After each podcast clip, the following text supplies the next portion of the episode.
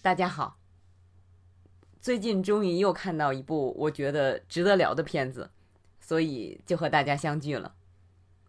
倒也不是说这些日子没看到好东西，零零散散的还是看了一些不错的片子和剧的。准备回头做一期直播，闲聊似的跟大伙儿说说。不过现在我还没搞清楚喜马拉雅这个直播怎么操作，呃，就先跟大家报一报大概会提到的剧和片子，大家可以先提前找来看看。剧呢，最近看了《新阴阳魔界》第二季，啊，第二季肯定是要看的。第一季看完之后，我做了一期音频节目，叫做《阴阳魔界：从过去到现在》，连老版的一起聊了。特别是创作者为什么要做这样一部剧，感兴趣的朋友可以找来听听。另外，我还看了大卫·田纳特和麦克辛的舞台剧，这个六集的短剧。讲的是疫情期间，演员用视频通话的方式来排戏，很短，很温馨，一会儿就能看完。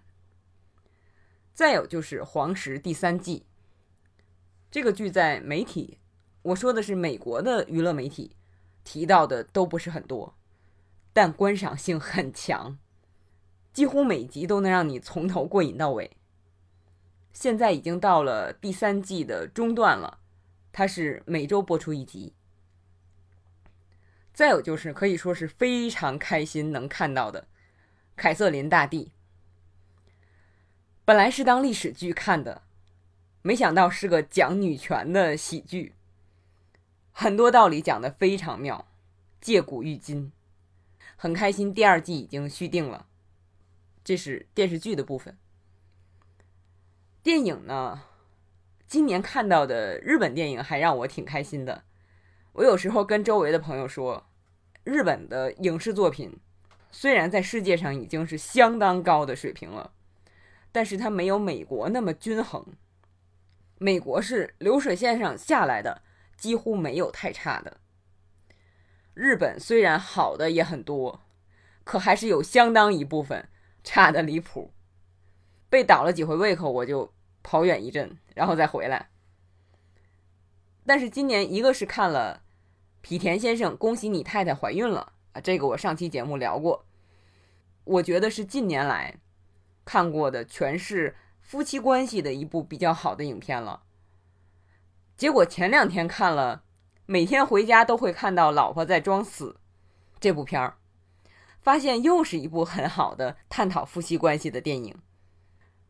日本拍这种片子的特点就是细腻、真诚，主要是这两个片子里的丈夫都特别好。我觉得喜欢这两部片的女性朋友可能会多一些。再有就是《决算忠臣藏》，我倒不是说这个片子多好多好看啊，可能有的朋友会看不下去，但是作为时代剧爱好者，《忠臣藏》的故事我也不是看了一遍两遍了。可是这个片子从算金钱账的角度来展现四十七勇士是怎么复仇的，就是真要复仇的话，需要花多少钱？从这个角度来看这个事儿，既好笑又现实。同号可以找来看一下。再有就是法国电影，文森特·卡索主演的《标准之外》，讲护理自闭症患者的民间机构的故事。这个片儿开始我几乎看不下去，但是看到后面就很感动。当然还有《汉密尔顿》，主要就是这些。可能在直播之前我还会有其他的意外发现，暂且就是这些，大家可以找时间看看。反正我也没想好什么时间直播呢，到时候应该会提前告诉大家。好，下面我们就来正式聊。灰猎犬号。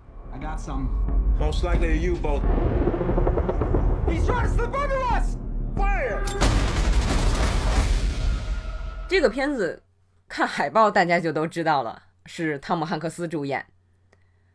按理说他主演的大多数影片都比较大众化，就是广大人民群众都比较喜闻乐见。但是这一部稍微有点例外，后面我会详细说怎么例外。在这儿简单说，就是跟这个片儿不投缘的观众，可能看的时候觉得比较平淡。我很喜欢的一位在 YouTube 上的影评的视频博主，给这个片子评分只给了 C，而且他说这就是你父亲喜欢的那种片儿，这是贬低这个片子的意思。那我看完他评的那个视频不久，就看到了另外一位我非常喜欢的影评人，芝加哥论坛报的专栏作家迈克·菲利普斯。他给《挥猎犬号》写的影评文章里有这么一句话：“这是你父亲会喜欢的影片，你可能也会喜欢。”哦，我一看到这儿就笑了，这句话说到我心里了。我很庆幸跟这部片很投缘，到现在这个片子没放出多久，我已经看了两遍了，甚至还想再看一遍啊！反正片子也不长，只有一个半小时。要说眼下看到一部高质量的新片儿相当不容易，许多大片的上映都推迟了，线上网络台的存货也都差不多了，新的不知道什么时候才能拍出来。《灰猎犬号》这个片本来打算在院线上的，但结果也是不得不放到了苹果电视上。我一开始就琢磨，为什么是苹果而不是其他家？后来一想，哦，斯皮尔伯格参加了苹果电视的第一场发布会，应该是有比较深度的优先合作的那种。汤姆汉克斯跟斯皮尔伯格什么关系啊？所以就顺理成章了。不用猜也知道这个选择是很无奈的，毕竟是海战的片子嘛，哪怕是电脑做的，那也是大场面哦。至少在家里的屏幕上看，这个场面做的已经很不错了。而且这个项目是汤姆汉克斯准备了很多年，他是这个片子的编剧嘛，而且他对二战题材一向喜爱，一定是倾注了很多的感情的。想到这些，我都替他可惜。但是我看今日美国节目采访他，问他是不是很遗憾啊之类，他就说。这样让大家看到也很好啊，感谢苹果电视，就跟电影里的营救一样，苹果把我们营救出来了，大概其实这意思啊。他说的其实特别好玩，话说的特别敞亮，让你听着就痛快。毕竟这事儿已经这样了嘛，什么场合说什么话，统共就几分钟的电视采访，也不是深入的采访，就话说的让大家都很开心就好了。毕竟现在大家都很糟心。那么具体情况虽然不一样，但是我看到这个事儿就想起了今年过年期间电影《囧妈》在网上放映的时候，各院线的态度。现在想来真是恍如隔世。回过头来聊《挥猎犬号》这部片子，我很理解为什么有不少人不太喜欢这个片子。哪怕还是汤姆汉克斯做英雄这种故事，因为这部片跟他以前的很多作品，或者说和同题材的很多作品相比，确实不一样。我们下面就具体聊聊。虽然这部片儿我觉得其实没有什么剧透的，我看第一遍的时候到哪儿起鸡皮疙瘩，看第二遍的时候还是到那儿紧张，但是还是希望大家看过影片之后。再听我来详细聊。那首先，这依然是一部汤姆汉克斯电影。我们想，拯救大兵瑞恩、荒岛余生、萨利机长、菲利普船长、阿波罗十三号，哎呦，真是不能跟他一起做交通工具。像这些片子，他演的都是英雄。但汤姆汉克斯和其他的硬汉演员演的英雄不同的是，你会明显感到他是普通人。这个普通人在压力、困难之下，爆发出一种潜在的力量和品质，成为了英雄。《灰猎犬号》这部片子里也是这样。你会觉得这个舰长乍看上去也是一般人儿，不至于说赶鸭子上架吧，但经验其实也很有限，许多选择都是应激之下做的。但这部片子的不一样在于，他并没有把重点放在刻画人物上，既没有什么背景故事，不像比如阿波罗十三号那样，在执行任务之前跟家人、跟同伴相处了好久，才上天飞行。那个片子让你提前了解了这个人，灰猎犬号不是，那他也不像拯救大兵瑞恩那样。在整个执行任务的过程中，带我们认识这个人也没有。《灰猎犬号》这个电影里边，就是接收信息、下令，再接收信息、再下令。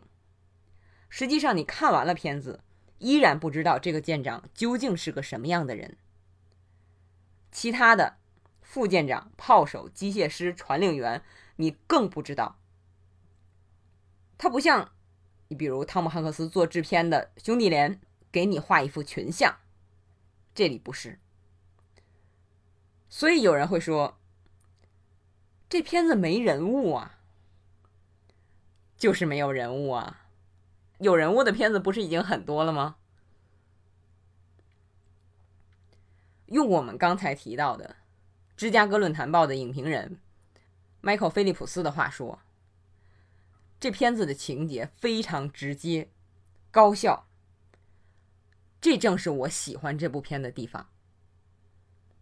就给你看敌人怎么进攻，然后这边确定敌人的方位，包括来了鱼雷怎么躲，怎么用深水炸弹把潜艇逼出来，一轮一轮的攻势怎么应对，给你看舰长的指令怎么传递，舰长不能戴耳机光跟一个人对话。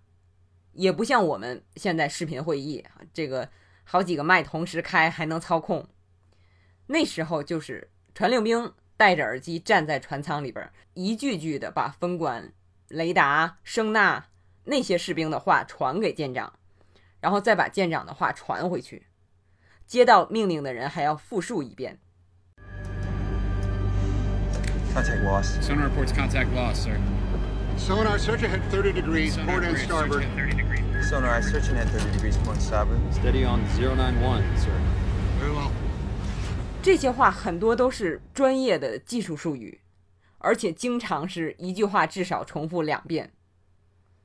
按理说这都是电影拍摄的大忌，观众第一听不懂，第二听好几遍可能会烦。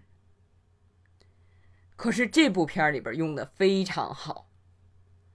他其实是把你带进那个环境，告诉你当时就是这样的，就是这么复杂，这么紧张。我当然也不是很懂这些话，但是听的时候就特别兴奋。一方面是紧张，一句传一句，你包括有一个传令兵打个喷嚏，话断了就会挨批，因为当时每一句话及时传递过来都太关键了。我看的时候，另一方面是感觉，啊，原来当时的人是这么打仗的。包括片子里向你展示，那时候的雷达不太灵，很多时候他就是靠眼看，用耳朵听。还有就是算距离方位的时候是用的圆规，有年头没看见这玩意儿了。这些情节都看得我特别兴奋。我觉得这是我在以往看过的许多战争电影里边没见到过的，而且我也突然明白了，为什么那些电影不这样拍，因为不好拍，而这个电影是顶着困难上的。但我也知道这样会让一部分观众失去耐心，因为不是他想看的。想看你熟悉的战争电影吗？去年的《决战中途岛》集合了战争片里边所有俗套，每一部下面的剧情你都能猜着。我一直觉得电影最大的优势在于画面，它不是小说，一定要有故事有人物，当然也不是所有小说都是这样，但大多数还是要这样的。电影的表现方式就丰富很多。我第一次意识到，原来可以用细节来打动人的电影就是《大逃亡》。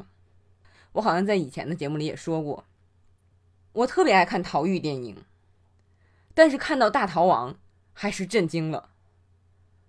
比如我看了那个片儿，才知道挖地道原来不是像《肖申克救赎》那样挖通了就完了，实际上它要做支撑架，要不没挖多远就会塌方的，而且要有换气的装备。要不你根本没法喘气，会憋死的。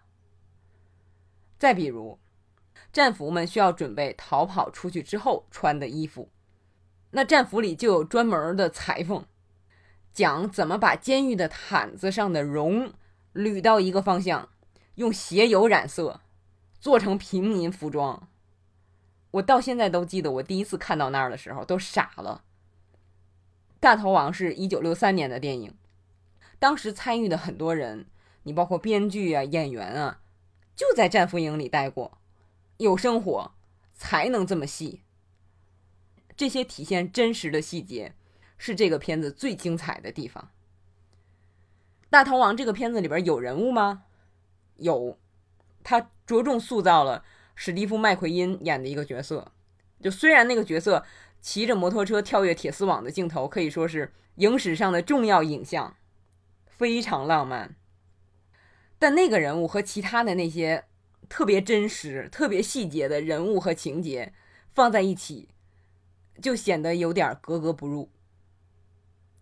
再加上那个人物的创作明显借鉴了1953年，就是这部电影十年前的另一部逃狱电影《战地军魂》里的男主角，非常像，一看就是编的。所以，这个人物和那些。细节一对比，就显得不真实了。说这些是因为我觉得，汤姆汉克斯这样一个二战迷，一定是很熟悉《大逃亡》等等这些电影，所以他在创作《灰猎犬号》这个电影的时候，就显得相当的决绝，绝不模棱两可，而是我要表现细节就表现细节，我就用细节来体现真实。当然也不是所有人都爱看细节。我说给这部片打 C 的那个 YouTube 博主，他就说啊，你看舰长在那儿写字，铅笔断了，然后他把铅笔插进转笔刀转啊转，这有什么意义？你让我看这个干嘛？可是我觉得这段让我知道那时候哦是这样拿铅笔写字的，转笔刀就安在那儿。这就是意义，这就是平静之下舰长在做收尾工作时夹杂的信息，依然保持着给我感觉这个故事是相当真实的。包括他们在举行海葬的时候，这是你在其他电影的海葬场景里看不到的。往海里投那个尸体没有投好，这跟刚才说的削铅笔是一样的。都是在好像需要煽情的时候，用细节冲淡了戏剧性，反而让你感到如身临其境一般，无比真实。这里自然有喜好的原因，但是喜好很多时候也是因为培养和锻炼才有的。我在去年总结喜欢的影片里边，说到了一部英国片，叫《贼王》。得到的各界评论都不怎么样，因为现在的观众爱看盖里奇那样很耍的贼片儿。要我说，就是很端着的片子，哪怕风格不像盖里奇那么强，至少也得看十一罗汉那种的啊，贼们看起来都特别帅。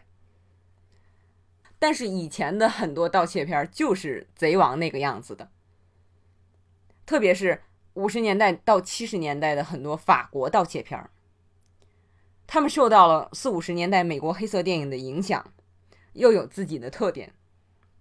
我举个例子，你有没有想过，比如我偷盗珠宝，我只能从楼上往下凿洞，但是你又不能让天花板上的石头掉到地下，引起声响或者说触发警报，怎么办？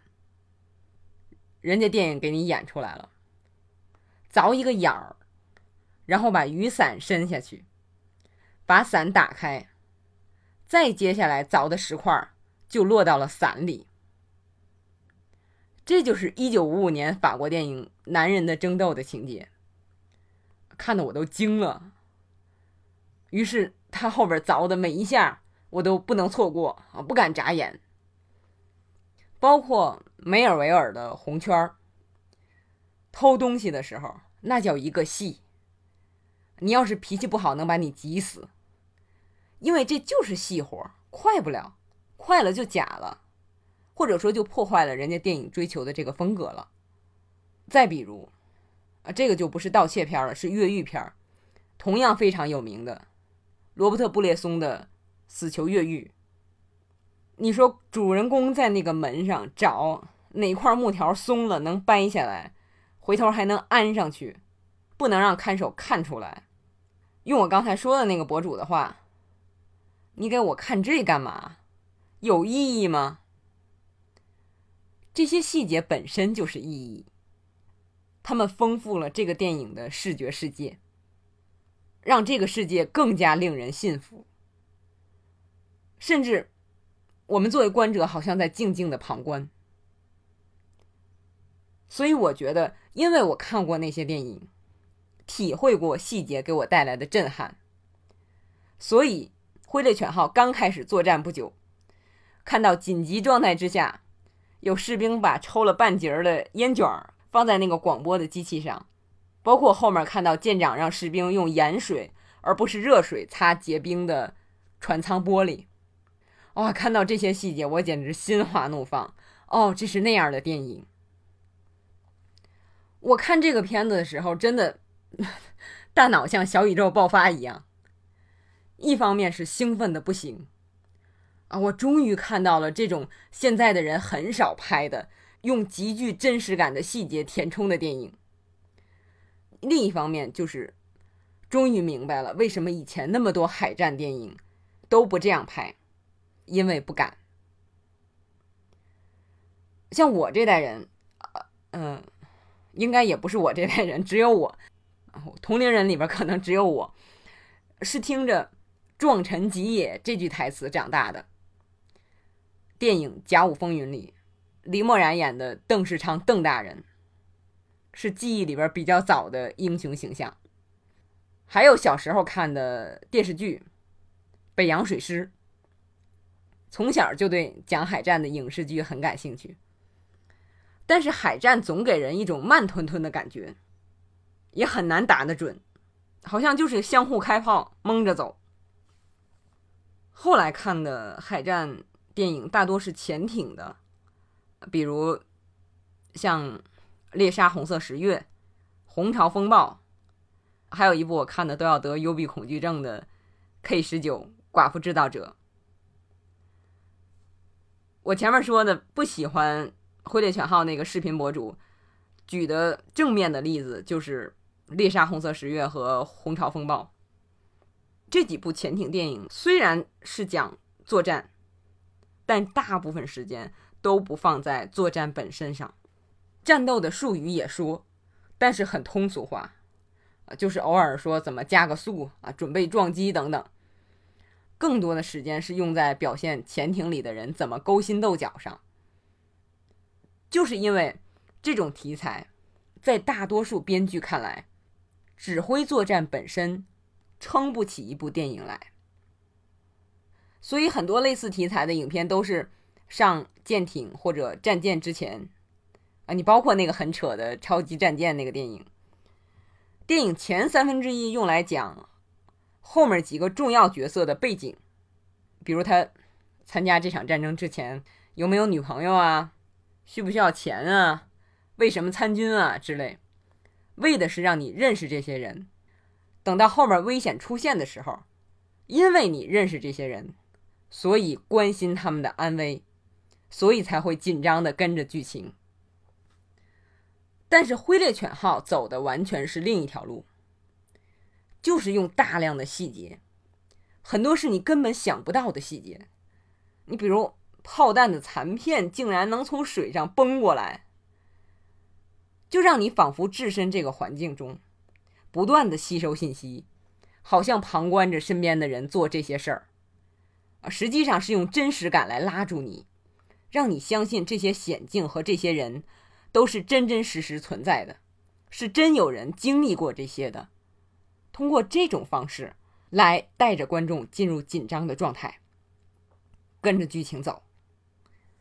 那可能有朋友说了，这个片子开头也有背景介绍啊。舰长不是有个女朋友吗？但你有没有感觉，那段看完之后，你依然不知道舰长是个什么样的人？这段的目的并不是让你因此关心舰长，舰长是汤姆汉克斯演的，你一定会关心的。这段实际上是为了后面做铺垫，就是舰长一个人望着外面的小窗户，回想女友的那个镜头。这是什么意思？告诉你，他要撑不下去了。我不知道更年轻的朋友有没有这种感觉。我是觉得年龄越大越熟悉这种撑不下去的感觉。这个时候，你往往会想那些让自己觉得美好的事儿，啊，不说大事儿。我现在每天上班的时候，都禁不住要想几次，我回家啊，到我的动森小岛上钓鱼抓虫，这样我才能撑过这一天。《挥猎犬号》这部电影的开头，舰长就跟女友说了：“找寻你是这世界上最美好的感受。” I will always be looking for you, Evie. No matter where I am. Even if I'm a thousand miles away, I will be hoping I'll see you come around the corner. Because when you do, it's, it's the greatest feeling in the world. 人就是这样，越艰难的时候，想撑下去，就会去想那个让自己觉得最美好的瞬间。所以，用编剧汤姆汉克斯的话说，这部影片就是充分表现细节，并且让这些细节与影片中的人性相结合，让观众仿佛置身其中。给观众提出这样一个问题：就是如果我遇到这样的情况，我什么时候会崩溃？如果能撑下去，我靠的是什么？你要知道，片子里这个舰长是要不断的做出事关生死的决定，而且做每一个决定的时候都不知道这个决定究竟是对的还是错的，这太吓人了。那么我们知道，这个片子里的主人公，他是靠信仰的力量，还有对爱人的爱。我看这个片子的时候，的确是这种感觉。啊，他怎么还不崩？啊，要我就崩了。所以，在我看来，汤姆汉克斯的剧本完全达到了既定的目标，而且真是大胆。毕竟也是演过那么多电影，而且是做过那么多影视作品的制片的人，更是二战迷，能做别人不敢做，或者说做不了的事儿。拍出了这样一部非常具有新鲜感的海战片儿。你看过之后，对海上作战的一些基本的什么左满舵、右满舵、深水炸弹、让开弹道之类，会有一个基本的了解。整部片的节奏是越来越快，越来越紧张，到最后舰长同时看着两边的鱼雷啊，真把人紧张死了。说到这，还有一个问题，就是战争片的方位。我以前不注意这个，但是自从看了《拆弹部队》之后，我发现电影竟然能把方位展现的这么清楚，自己在哪，敌人在哪，炸弹在哪，老百姓在哪，要多清楚有多清楚。这对你理解剧情相当有帮助。但是《拆弹部队》之后，我几乎就没有再遇到那么清楚的了。挥猎犬号做到了，船队在哪？这边以为敌人的潜艇在哪，实际上敌人的潜艇在哪？拦路的商船在哪？不能开炮是因为英国驱逐舰在弹道上，各个点交代的这个清楚啊，可以说这个片子满足了我对电影的一些比较苛刻，或者说是特别的要求。所以你大概能想象到我看这个片子的时候越看越兴奋的原因了吧？还要说一下这部片子的时长，算上片头片尾才九十一分钟，那么实际上只有八十多分钟。但我不知道大家有没有这个感觉，就是看这部片儿的时候，并没有觉得时间特别短。我是一口气看下来的，而且坚决不看进度条。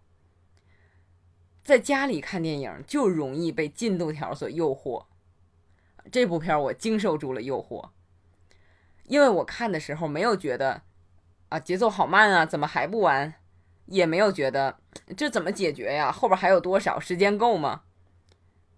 好电影就是一气呵成，时间安排合理，不会让你在时间上分神。这部片子奇妙的是，一方面我们说了。它的节奏特别快，为什么显得快？因为他把作战都给你截到一起了。还是那个 不喜欢这部片的视频博主，他说一遍一遍的给舰长送饭，有什么意义呢？当然有意义。在我看来，送饭有两个作用，一个是把时间切断，有时候你会发现，当一轮袭击被击退之后。要再让你看下一轮袭击的时候，就用送饭来隔开。每次来送饭，让你知道大概又是饭点了，又是一个新的时间节点的开始。又没吃上饭，看到求救信号。其中那些短暂的、相对平静的时间就给省略下去了。那么要说送饭的第二个作用，还得回到我们前面说的，就是影片向我们提问。如果是你，能不能撑下去？精神上的折磨其实是不太好表现的，但是肉体上的折磨就相对容易外化一点儿。你看着船舱里的各个工种的士兵、军官，一班一班的轮着倒，就舰长在这儿盯了好几班儿，连饭都没时间吃。包括影片开始不久。冷了都顾不上把皮袄穿上，还有后面脚被磨出血，这来来回回左旋右旋走的，穿皮鞋脚肯定磨坏了，几十个小时脚也一定肿了。你看他穿拖鞋都费劲了，我觉得脚难受是影响人的意志的最常见的这种肉体折磨了。作为一个普通人，我也能感同身受。这实际上就是心理上的煎熬的外化，也是影视作品中比较常见的手法。对我来说是奏效的。我觉得我要是那么长时间不睡觉，没吃饭，脚还疼，早就崩溃了。然后就看那个一会儿出来一下的，一会儿出来一下的那个有点像航海日志一样的字幕，包括他们口头说的五十小时、三十小时，后来十二小时、两小时。在这样快节奏的影片里边，又能让你感觉每过一分钟都那么不容易。哎呀，时间怎么过得这么慢？在海上多待一分钟，就多一分钟被袭击的可能啊！这么快节奏的片子，让你特别紧张，情节填充的这么满，按理说你应该觉得时间过得好快呀，但是这里让你觉得时间过得好慢啊！真的很少有片子能做的这么好。看这个片子，还有一点让人觉得有点矛盾的，就是对敌人的感觉。开始炸掉那个潜艇的时候，就是起初以为没炸着，后来在船的另一边发现了有字。真的好演员，在需要的时候不用说话，你一看汉克斯当时的表情，就知道他在想什么，一点都不兴奋。士兵说：“啊，少了五十个德国鬼子。”舰长说。少了五十个 soul，五十个灵魂。德国人的生命也是生命啊！但是在战场上，你不要他的命，他就要你的命。舰长第一次护航，第一次战斗，杀了整个一个潜艇的人，当然会有震动。但是后面就顾不上了，特别是在德国潜艇一次次的袭击盟军船队之后。片子里有个镜头，我相信看过的朋友们都会记得，就是夜晚海上打的正激烈的时候，就几艘船互相开炮。这时，从天空俯视的镜头越抬越高，越抬越高，直到云层之上，宁静极了。从那儿感觉下边算什么呀？当时我看到那儿就想啊，自相残杀的人类好愚蠢啊！这个片子我看的过程中掉了两次眼泪，你能想象吗？看这个片子也掉了两次眼泪。一次是大概到中后段的时候，我记得好像是德国人第二次入侵他们的广播波段的时候。那时候我其实是有一点撑不住了，啊，觉得太难了，而且广播的心理战也很恐怖，啊，把我吓住了。他时刻提醒你，一个错误的决定会面临什么结果。再有就是影片结尾的时候，运送士兵的船上的士兵向灰猎犬号表示谢意。虽然都是在海上护送人命，但我觉得看这个片儿和看。敦刻尔克的感觉完全不一样。敦刻尔克无论是事件本身还是影片，都是在跟你说，这场大撤退保留了英军的力量，为日后反攻奠定了基础。就这些被救回来的人是要被用于继续打仗的。但是灰猎犬号给你的感觉就是。救下来这些人命，不管他们日后干什么，现在是鲜活的，海上的一切艰险都值了。我好像是因为这种对生命的感动掉了眼泪。这片子最后的字幕只说了二战期间在海上七万两千两百人失去了生命，关注点还是生命本身，跟影片所表达的很一致。掉眼泪还有一个可能，因为我借助电影对海战的残酷有那么一点点了解，所以可能更容易激动一些。二战期间海上舰长的故事非常著名的一个就是凯恩号哗变，电影是亨弗莱·鲍嘉演的，话剧叫做《哗变》，国内的话剧版。朱旭演的舰长奎格，让我看了之后从此喜欢上话剧。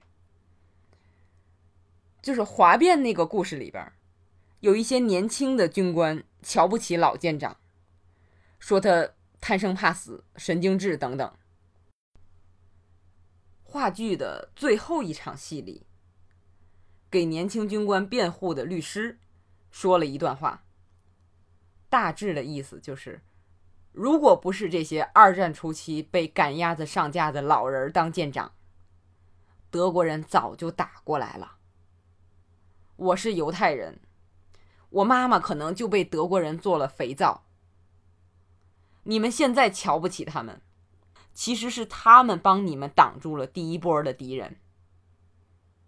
我想到，实际上灰猎犬号这个指挥官跟哗变里的奎格。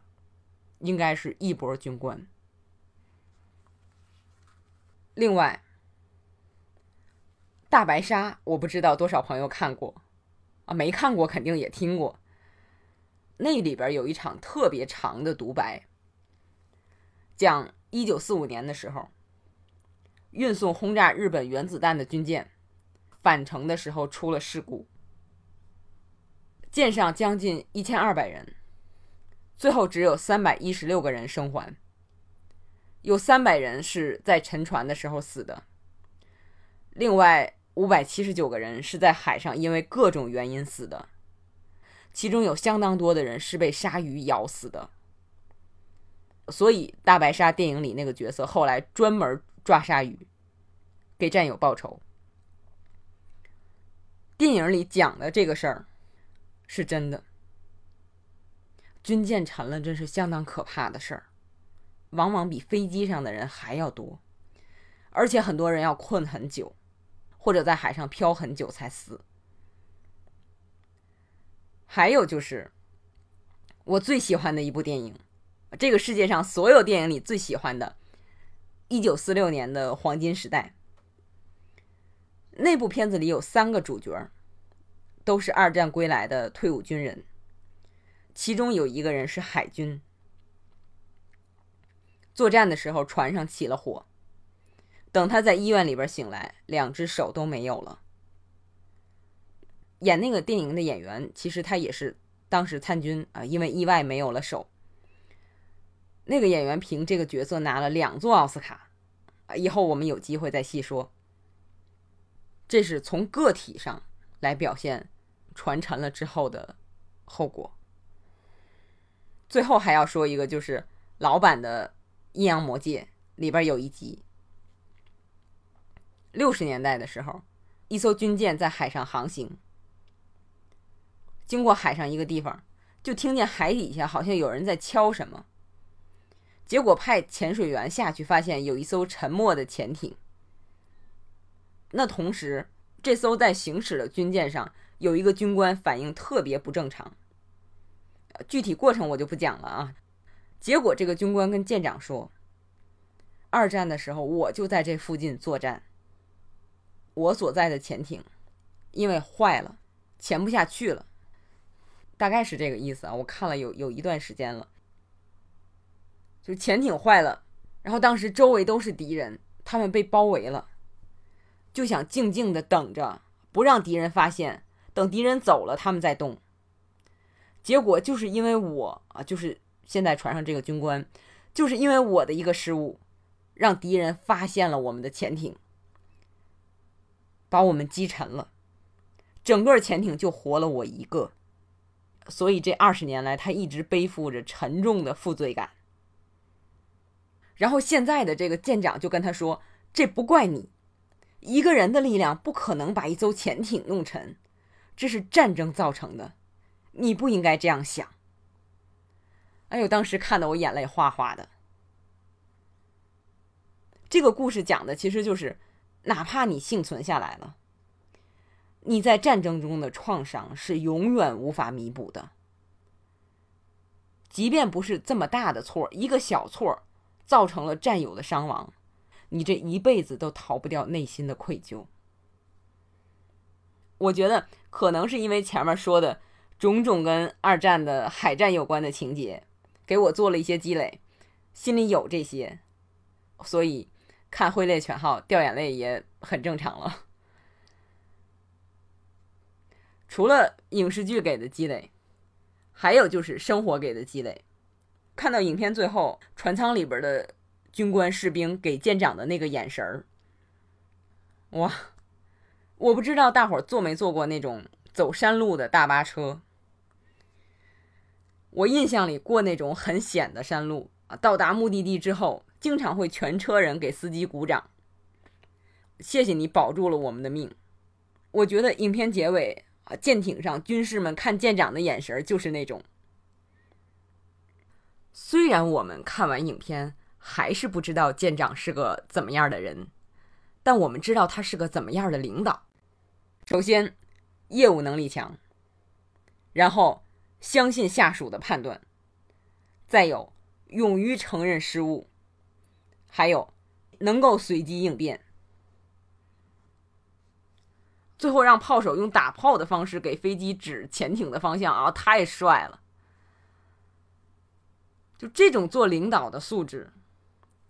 我觉得我要是大学的时候看这个片儿，可能会觉得，领导不都应该这样吗？不比别人强怎么当领导啊？但是当你工作了若干年，见过了很多很多领导之后，才明白，这样的太难得了。大多数人一辈子都遇不上，啊，至少我觉得我是遇不上了。所以你说遗憾也好，羡慕也罢。当然，更多的还是为了有这么好的指挥者本身所感动。就是我看这个片儿的时候，心里还想了这些。说了这么多，大伙儿应该明白我为什么这么喜欢这部电影了吧？这电影总共才一个半小时，我这说了有一半电影的时间了，真不好意思。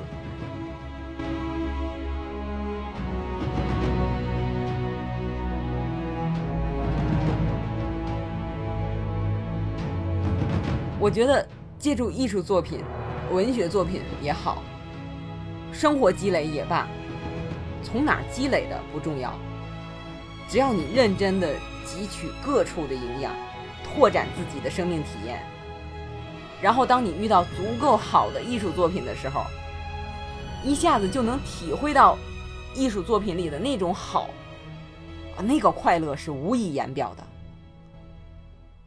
当然，不同人的体验不同，我们的偏好点也不一样。但我是希望大家也能找到跟自己特别投缘的艺术作品，啊，因为这感觉太美妙了。我也会继续在喜马拉雅呀、啊苹果播客的这个筛子聊影视节目里，和大家分享我看片的一些美好的感受。那么也欢迎大家到微博和微信搜索“电影筛子”。和我就更多的影视作品进行交流。谢谢大家，咱们下次再见。